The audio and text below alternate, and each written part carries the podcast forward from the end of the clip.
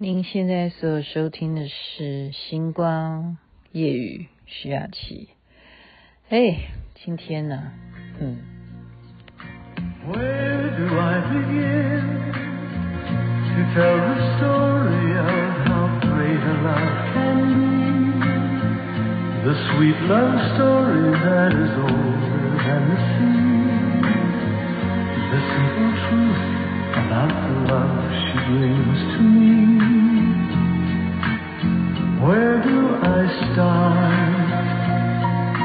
Where do I start?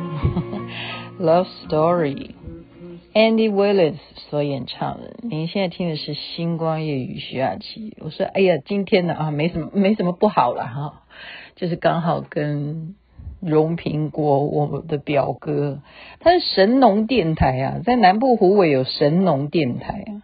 他聊天了，说：“哎呀，你这个星光夜语，他每天晚上真的都不睡觉在听哈。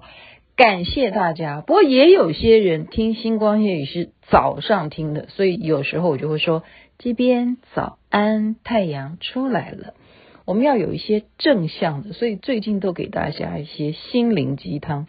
今天要讲的心灵鸡汤是什么呢？那就是一样啊，就是美国的故事，都是真人真事。”我们就给他取名叫做约翰好了。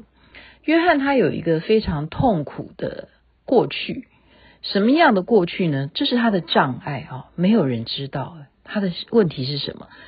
他的问题是没有办法认字，就是他只要看到书本就有障碍，就没有办法连接啊。我们说左脑是管这方面的吗？他好像就是左脑不实践啊，没有办法看到书本，然后把它。再拿起笔来，然后再按照书本上面写的，然后一字好一一个笔画这样子把字写出来，或者是一个字应该要怎么拼音？他是念英文嘛？会讲英文很容易，可是你要知道，不会写英文的人，原来是真的是有这样的人。那他们是不愿意吗？不是，他就是有这个问题又不敢讲，所以他用什么方式就蒙嘛，就让。你那时候年纪小啊，那时候才一样三年级。好，我们昨天讲的故事也是三年级，这个是三年级，一样就是混，就被分到比较不好的班级。所谓的美国也有放牛班哈，就是不是资优班了，就让你们玩耍吧。既然你就是不写字，你也不教功课啊，你也不爱读书，你就努力的玩吧。就玩玩玩，他就想说这样好像也不是办法，因为。人家都不知道说，其实他的问题是他连字都不认识，所以他想说什么样的事情可以让他有成就感呢？他就去觉得说，诶，他在体能方面蛮厉害的啊，他就进入了篮球校队，而且还是打前锋的，变成学校的像英雄人物一般。他就在篮球这个部分、体育这个项目上，他得到了相当大的自信。那这时候呢，该要怎么样？母亲。认为说哇，我的孩子这么优秀，我要让他好好的去上大学啊！他们就是直接这样子念完九年级，然后就再来上完高中，就是要上大学。怎么上大学？他想完蛋了。这时候他开始担心了，哈啊，也许当然以他篮球校队的这样子的分数是可以去上什么样的体育的。比较专门这样子的大学，可是他总是要打听好这个学校哪一个老师比较松，好，哪一个科目比较不需要写笔记，因为他根本不会写字，或者是他上完那堂课哈，他就赶快把他刚刚假装在写字的内容赶快把它撕掉，因为不能让人家看到说他根本连半个字都没有写出来，就这样混混到要毕业了，他开始担心完了。那个该怎么样毕业啊？结果他用什么方式？他就努力的去教会祷告哈，而且做弥撒，他就发愿，如果能够让我能够大学毕业的话呢，我就啊会一定给他上满三十几堂哈这样子的弥撒，还要一定要这样连续做完，这样就给自己有很多的承诺，就拜托老天求上帝啊，真的就让他这样子大学毕业。你们猜他大大学毕业以后，他竟然做的工作是什么？因为他那地方是小地方啊，加州的一个偏远的地方，他就在一个小学做老师。他大学毕业以后做的事情是当一个老师。那这样子的老师是什么样的老师？是完全上课的时候就叫学生上台去念课文，就他只是上课的方式就是让学生念课文就好了。然后呢，考试的方式都是让学生用口头报告，都不需要叫学生写什么字，都不用，他自己也不用改改考卷。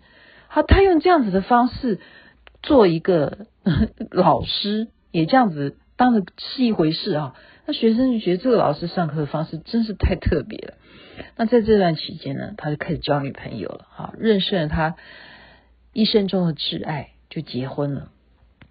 结婚了以后呢，啊，那总是会，对不对？真正结了婚，没有办法再欺骗自己的太太。他太太是一名护士啊，他就终于告诉他的爱人了，他说。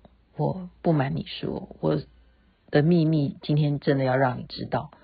虽然你看我是学校的老师，但是你相信吗？我是一个文盲。哈，他太太真的吓坏了。我爱的人竟然今天告诉我这个不能够哦相信的事情嘛？怎么可能呢？但是事实上，他真的就是不会写字。你知道，他是连上厕所。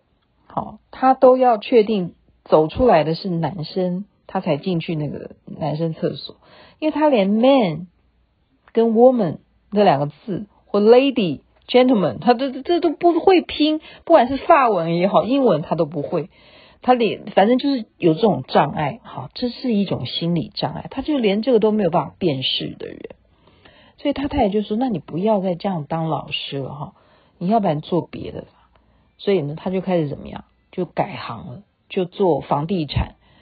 可是呢，刚好遇到了有一年经济大萧条，就怎么样？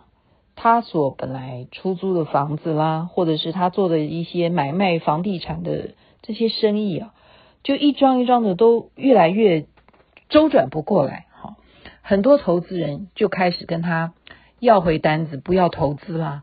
他开始办公桌上面。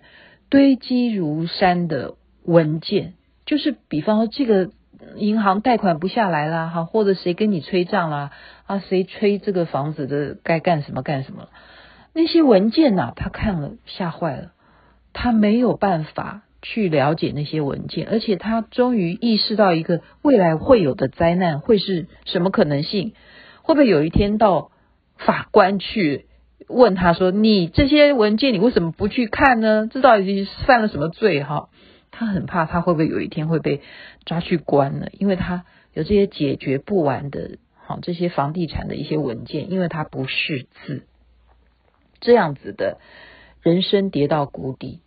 四十八岁的那一年，因为他真的公司经营不下去了，他又不能够告诉别人，他有一个最大的障碍是什么？”这时候他就走到了市立图书馆的门口，好，因为他看到里头有那种成人教育班，就成人还可以在里面上学的一个广告，他就进去跟里头的人讲说：“我要学写字。”讲完这几句话之后呢，他就在现场忽然放声大哭，哈，哭起来，哭到。所有的人都非常的惊讶，怎么会一个大男人跪在地上痛哭流涕？那他们就安排了好一个六十五岁的阿婆，祖母级的好老太太来有耐心的这样子慢慢的教导他，好成人教育班，所以有这样子的一种福社会福利，他就是在那样子的环境下。终于有耐心的老人家这样教他写字，他会写字了。而且从那时候开始，他就开始提倡，告诉所有的人说，不识字这件事情，文盲这件事情，其实是心灵的残障。不要小看他，只是障碍。他认为那是残障，对他们这种有深刻痛苦的人而言，那就是残障。不要在那边指责这样的人，因为那是浪费时间，还不如好好的积极的想办法来教导有这样心灵残障的人。所以他就开始呼吁很多很多文盲的人能够鼓起勇气来接受积极的教育，绝对是可以克服，一定还是可以想办法去找到适合你的方式，学会怎么样阅读跟写字。他终于克服了。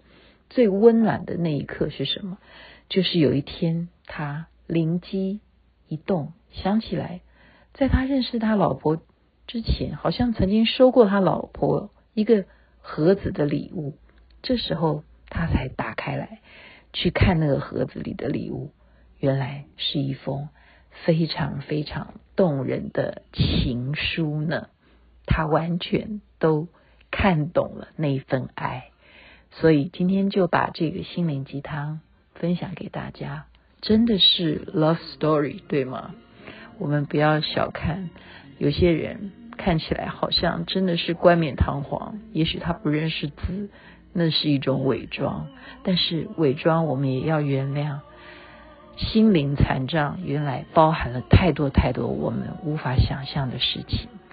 这个世界需要更宽大宽容的心，您觉得是吗？在这边祝福大家有美梦，晚安。那边早安，太阳出来了，充满爱。